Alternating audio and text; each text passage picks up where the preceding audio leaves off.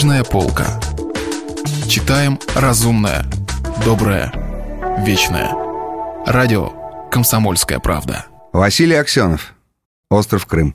У микрофона Кирилл Кальян. Лучников. Мы выражаем идею общей судьбы. Фон Витте. Кого вы представляете? Лучников. Определенное интеллектуальное течение фон Витте, именуемое Лучников, именуемое Союзом общей судьбы, Аббревиатура СОС, фон Вита, браво! Это действительно находка, СОС. Однако, кого же вы, Лучников, ваш превосходительство, ни одна из разведок мира за нами не стоит. Фон Вита молчит, глаза за линзами бессмысленно увеличиваются. Лучников, вам должно быть это трудно представить. Фон Вита молчит, глаза осмысленно сужаются. Лучников, наша сила в полной гласности. И, фон Вита, почему вы запнулись? Лучников, и в готовности к любому повороту событий. Фон Вита, я бы произнес слово слово обреченность. Лучников, теперь моя очередь вас поздравить. Браво, генерал! Обмен ироническими улыбками прошел, что называется, на равных. Петр Собашников, сообразив, что клоунада совсем уже закончилась, встал и отошел в тот угол кабинета, где за стеклом аквариума глазели на происходящее декоративные рыбы, и в клетках чирикало несколько русских птиц, должно быть, подарки комсомольских организаций Урала. «Быть может, теперь ваше превосходительство, мой вопрос о Сталине покажется вам более уместным», — сказал Лучников. «Меня интересует, как реагировал вождь прогрессивного человечества на идею объединения. Вопрос, быть может, и уместен, но Ирония в адрес Иосифа Виссарионовича совершенно неуместна, строго сказал фон Вита. «Если вы не захотите ответить на мой вопрос, генерал, значит, вы полное говно!» Лучников любезно улыбнулся. Крепкое слово было воспринято как шутка. Широчайшая улыбка застыла на лице фон Витта. Правая коленка исторического деятеля дергалась. Должно быть, сигнализация срабатывает не сразу, подумал Лучников. Открылась дверь кабинета. Рядом с секретарем маячили теперь два плечистых парня в клетчатых пиджаках. «Ай-яй-яй, Витольд Яковлевич!» Покачал головой Собашников. «Я всегда держал вас за человека со вкусом. Ай-яй-яй, ба!» Батенька, фи-фи-фи. Это должно быть комсомольцы Урала?» — спросил Лучников, разглядывая молодых людей. «Позвольте мне задать вам встречный вопрос, господин Лучников.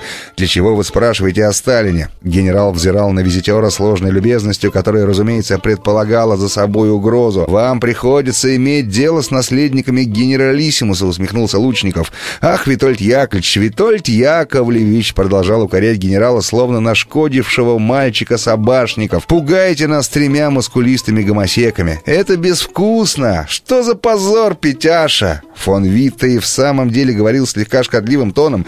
«Молодые люди, мои служащие, хотите знать, генерал, почему я вас считаю говном?» Светским тоном осведомился Лучников и стал развивать свою светскую мысль, прогуливаясь по кабинету, в котором теперь уже отчетливо виднелись ему призраки упадка и гниения, умело, но не бессмысленно прикрытые спешной уборкой. Оставшиеся обои с мышиным запашком, радиосистема 15-летней давности, да еще и с отломанными ручками на карте мира треугольник, пылище едва ли не в палец толщиной, случайно, видимо, обойденный мокрой тряпкой сейчас под лучом солнца, нависший над желтоватыми от ветхости льдами Гренландии. Вы говно, потому что вы слишком рано отдали свои идеалы. Вы дрались за них не больше, чем Дубчик дрался за свою страну. Дубчик, однако, хотя бы не продался, а вы немедленно продались, и поэтому вы в сотни раз большее говно, чем он. Вы еще прибавили в говенности ваше превосходительство, когда взяли за свои идеалы слишком малую цену, поняв, что продешевили вы засуетились и стали предлагать свои идеалы направо и налево, и потому говна в вас еще и прибавилось.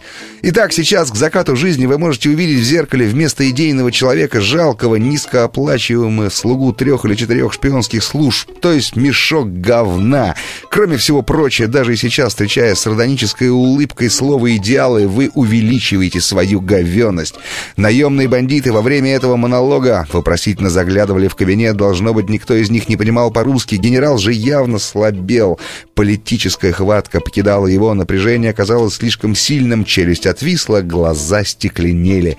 Лучников и Собашников беспрепятственно вышли из квартиры и через несколько минут оказались за столиком кафе на тротуаре Елисейских полей. «Мне немного стыдно», — сказал Лучников. «Напрасно», — сказал Собашников. «Старый сволочь вполне заслужил твое словечко. Как это могло прийти ему в голову поразить наше воображение такой стражей? Даже если предположить, что он побаивается тебя, то ведь меня-то он уже сто лет знает как жантильного человека».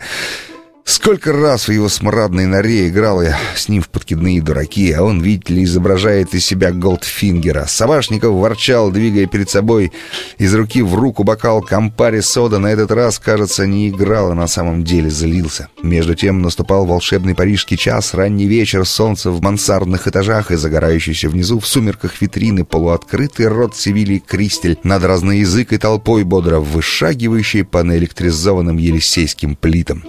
А вот тебе, Андрей, я тоже приготовил словечко. Вдруг, словно собравшись с духом, после некоторого молчания проговорил Собашников. Помнишь наше гимназическое «Мобил-дробил»? Ну, помню, ну и что? Хмуро осведомился Лучников. Разумеется, он помнил весьма обидного мобила-дробила, которым они в гимназии награждали туповатых и старательных первых учеников, большей частью отпрысков вахмистров и старшин. А вот то и значит, что ты, кажется, на своем ИОСе и на своем СОС МВСе становишься настоящим мобил-дробилом. Пристраннейшим образом Лучников почувствовал вдруг едкую обиду. «Кажется, ты сейчас не шутишь, Сабаш, а?» «Да вот именно не шучу, хотя редко это со мной бывает, но вот сейчас, понимаешь ли, не шучу и не играю, потому только что ты, мой старый друг, стал таким мобилом-дробилом. Неужели все это так серьезно, Андрей, с такой звериной, понимаешь ли, серьезностью?» С такой фантастической монархо-большевистской идейностью. Ты ли это, луч? Неужели вся жизнь уже кончается, вся наша жизнь? «Я всегда держал тебя за единомышленника, Сабаша», — проговорил Лучников. «Да, конечно же, единомышленники!» — вскричал Сабашников. «Но ведь именно по несерьезности мы с тобой единомышленники, ведь мы же даже в Будапеште с тобой шутили, а ведь критики наши в адрес мастодонтов вообще без смеха нельзя читать, так же ведь идея общей судьбы, конечно. Я не отрицаю, все это серьезно, а как же иначе, но... Но ведь все-таки хотя бы хоть немножечко несерьезно, а...» Он выжидательно замолчал и даже как бы заглянул другу в глаза, но Лучников выдержал взгляд безо всякого гимназического сантимента с одной лишь нарастающей злостью. «Нет, это совсем серьезно. Ты отравлен!» — тихо на полном же спаде проговорил Собашников. Дикая злость вдруг качнула Лучникова в выродке, проговорил он, как бы притягивая ускользающие собашниковские глаза. «Твоя возлюбленная несерьезность, Собаша, сродни наследственному сифилису. Прикинь, во что обошлись русскому народу наши утонченные рефлексии, вечные баттерфляйчики на лоне природы. Докатитесь вы все такие в жопу. На гребне злости он бросил друга в шанзелизейском капище и стал уходить. Можно, покачиваясь на гребне злости, даже пнул ногой чугунный стульчик, оказавшийся на пути, сжав кулак, повернулся на фотовспышку. Узнали мерзавцы, но не увидел перед собой никого похожего на репортера, лишь только десятка-два разноплеменных лиц, привлеченных слегка-слегка, конечно, не вполне серьезно небольшим русским скандалом, и стал уходить все ниже, все дальше от арки, все ближе к Конкорду, все еще на гребне злости, но уже уже на грани спада, сквозь равнодушно наэлектризованную несерьезную толпу, мимо несерьезности коммерческих твердынь, несерьезной цивилизации, все больше сомневаясь в своей правоте, все больше стыдясь себя, все больше коря себя за грубость, за хамство по отношению к своему едва ли не брату. Сколько нас было мальчиков в эвакуантов из Симфи? Третье, классическое имени царя-освободителя, середины века дюжина братьев, настоящие ребята уже никак не мобилы-дробилы. Если вы пропустили главу любимого произведения или хотите послушать книгу целиком, добро пожаловать к нам на сайт kp.ru слэш радио раздел «Книжная полка». Книжная полка. Читаем разумное, доброе, вечное.